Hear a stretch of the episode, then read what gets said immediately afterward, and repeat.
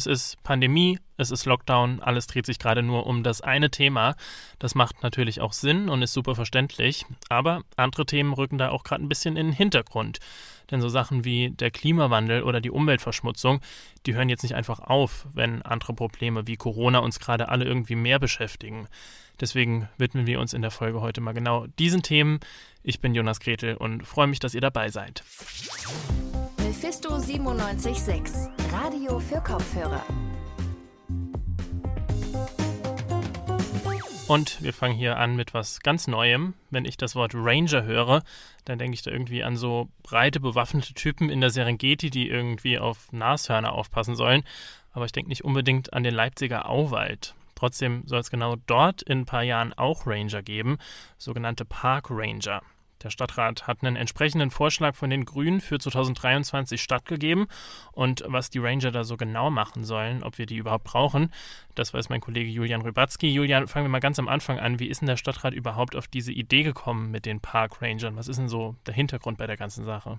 Hm, ja, das klingt natürlich vielleicht erstmal nach draußen campen und Natur genießen. Äh, die Idee kam von der Grünen-Fraktion im Stadtrat. Ganz genau eigentlich Jürgen Kasek, dem Sprecher für Umweltpolitik der Partei. Er sagt, dass er da ganz spontan drauf gekommen ist. Es ist mehr oder weniger im Gespräch äh, entstanden. Natürlich hat man so ein bisschen die Naturpark Ranger im Hinterkopf, am ehesten noch in der Assoziation die kanadischen Mounties äh, in der Richtung. Ja.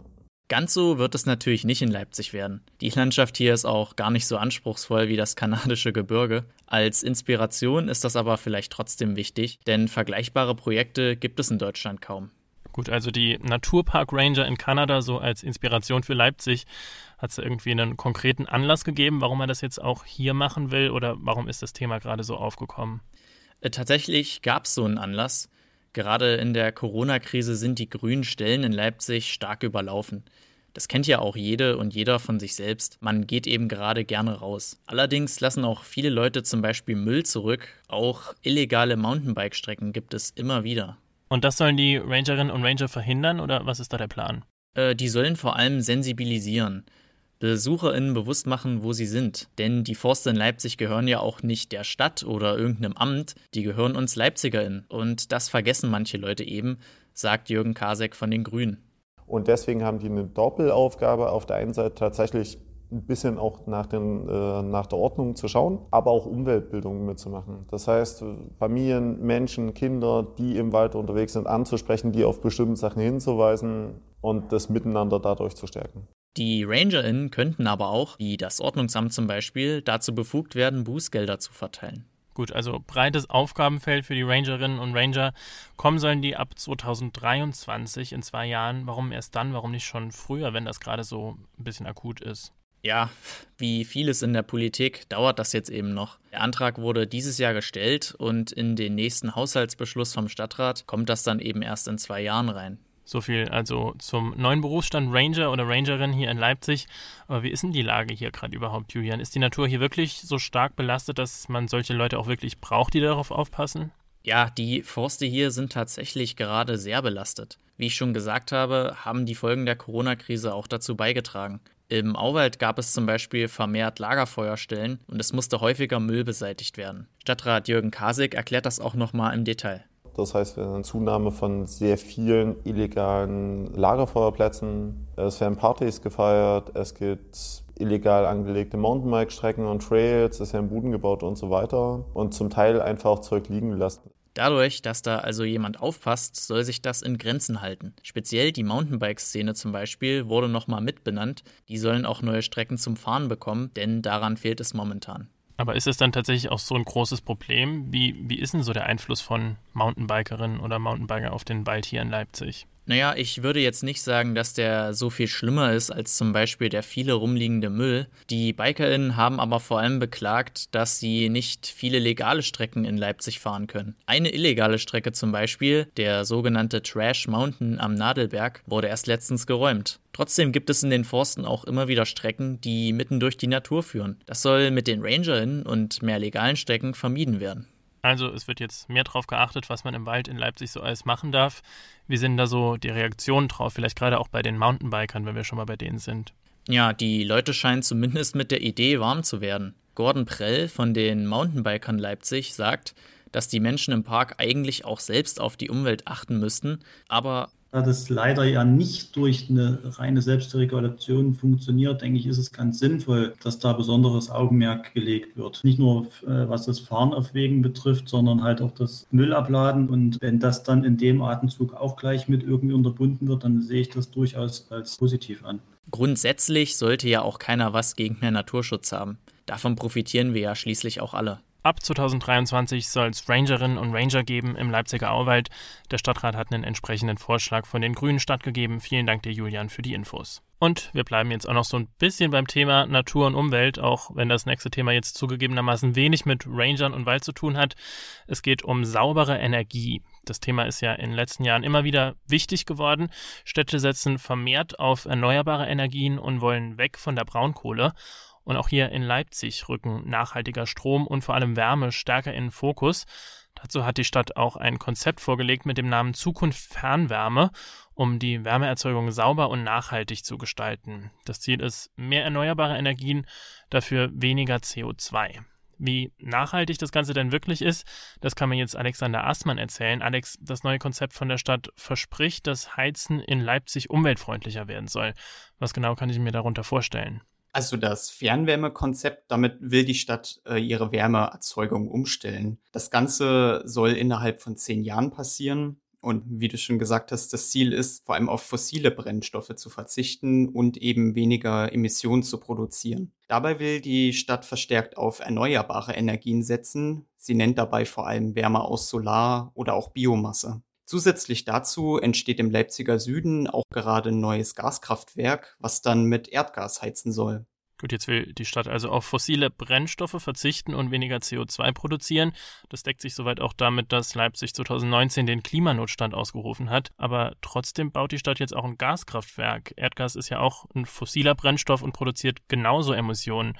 Wie passt denn das zusammen? Ja, also das widerspricht sich schon ganz schön. Hier geht es eben vor allem um den höheren Verbrauch im Winter und was eben gerade technisch möglich ist. Um herauszufinden, wie das überhaupt zusammenpasst, habe ich mit Frank Viereckel von den Stadtwerken gesprochen. Also mit den Gaskraftwerken, die wir dann betreiben, sind wir in der Lage, die Umweltbelastung äh, auf ein kleinstmögliches Maß zu reduzieren. Wir haben jetzt vor zwei, drei Wochen erlebt, es gibt wirklich noch Winter und da ist es in keiner deutschen Großstadt möglich, mit rein regenerativen Energieformen so eine Großstadt mit Wärme zu versorgen. Die Stadt stellt also, wie man gehört hat, Versorgungssicherheit an oberste Stelle. Und wenn es eben richtig kalt wird, müssen eben die Gaskraftwerke ran. Die sind aus der Perspektive der Stadtwerke eben weniger umweltbelastend als jetzt zum Beispiel Kohlekraft.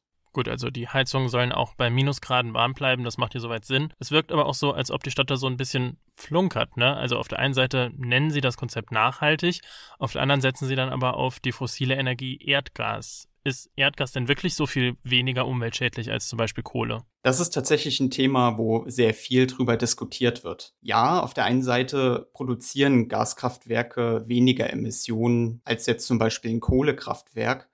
Bei der Lieferung sieht das aber ein bisschen anders aus, denn die Pipelines, die das Erdgas zu den Kraftwerken transportieren, können so einen gewissen Schwund haben und da Methan freisetzen und in der Menge ist das auch klimaschädigend. Zu dem Thema habe ich mit Martin Krabbes von der HTWK gesprochen. Er ist Teil des Projektes Regio Zukunft Wärme und er untersucht, wie Wärmeversorgung klimaneutral gestaltet werden kann. Und dabei habe ich ihn gefragt, wie es denn so mit der Klimabilanz von Erdgas aussieht. Wir haben ja in den letzten Jahren eine starke Reduzierung der CO2-Emissionen aus der Stromerzeugung erlebt durch die höheren Anteile der regenerativen Energie. Und wenn Sie heute also dann mit Erdgasverstromung in den Strommarkt äh, Strom einspeisen, würden Sie mit einer zusätzlichen Kapazität in Erdgasverstromung dort nichts verbessern und nichts verschlechtern. Langfristig braucht es dann doch wieder eine Alternative. Bei der Klimabilanz wird mit Erdgas also nichts besser oder schlechter. Das neue Gaskraftwerk ist dann auch keine langfristige Lösung. Alex, baut die Stadt das jetzt also nur für einen Übergang und danach wird es wieder stillgelegt oder was ist da der Plan? Also Bei dem Thema betont die Stadt vor allem, dass Erdgas eben eine Brückentechnologie ist. Tatsächlich planen die Stadtwerke sogar mit einer Alternative, denn theoretisch kann das neue Kraftwerk anstelle von Erdgas eben auch grünen Wasserstoff verwenden. Das ist Wasserstoff, der mithilfe von erneuerbaren Energien gewonnen wird, also ganz ohne Emissionen. Und wenn man den verbrennt, gibt's idealerweise nur Wasserdampf als Endprodukt. Das klingt ja an sich dann schon mal gut, aber du meinst, dass das nur theoretisch geht, ne? Warum stellt die Stadt da nicht direkt auf grünen Wasserstoff um? Da grätscht leider die Wirtschaftlichkeit ein bisschen dazwischen, weil theoretisch kann das Kraftwerk den Wasserstoff sogar schon verwenden, aber laut den Stadtwerken rentiert sich die Anschaffung noch nicht. Und das liegt auch daran, dass gerade der grüne Wasserstoff noch nicht so am Markt vorhanden ist, dass es im Moment wirtschaftlich wäre, ein Kraftwerk damit zu betreiben. Für Leipzig bleibt nachhaltiges Heizen also erstmal Zukunftsmusik.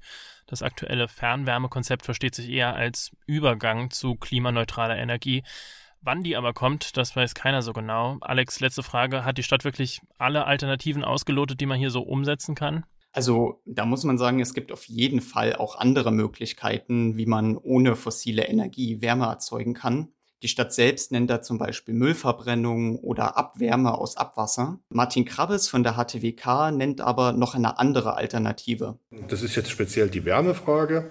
Das ist jetzt eine, eine Energieform, die man auch mal noch aus anderen Quellen erschließen könnte. Auf der einen Seite aus der Abwärme von Prozessen und das andere ist eben Umweltwärme und das sind ja die Beispiele wie Luftwärmepumpen, Erdwärme. Das sind alles äh, Energiequellen, die man auch anzapfen könnte der Weg zum klimaneutralen Heizen bleibt also noch weit. Die Möglichkeiten sind zwar da, ohne Kohle oder Erdgas auszukommen, aber im Winter tragen die Erneuerbaren den Verbrauch einfach nicht. Und da ist die Priorität klar. Die Heizungen sollen ja bei Minusgraden nicht kalt bleiben. Alexander Assmann hat sich das Wärmekonzept der Stadt mal genauer angeguckt. Vielen Dank dir für die Infos.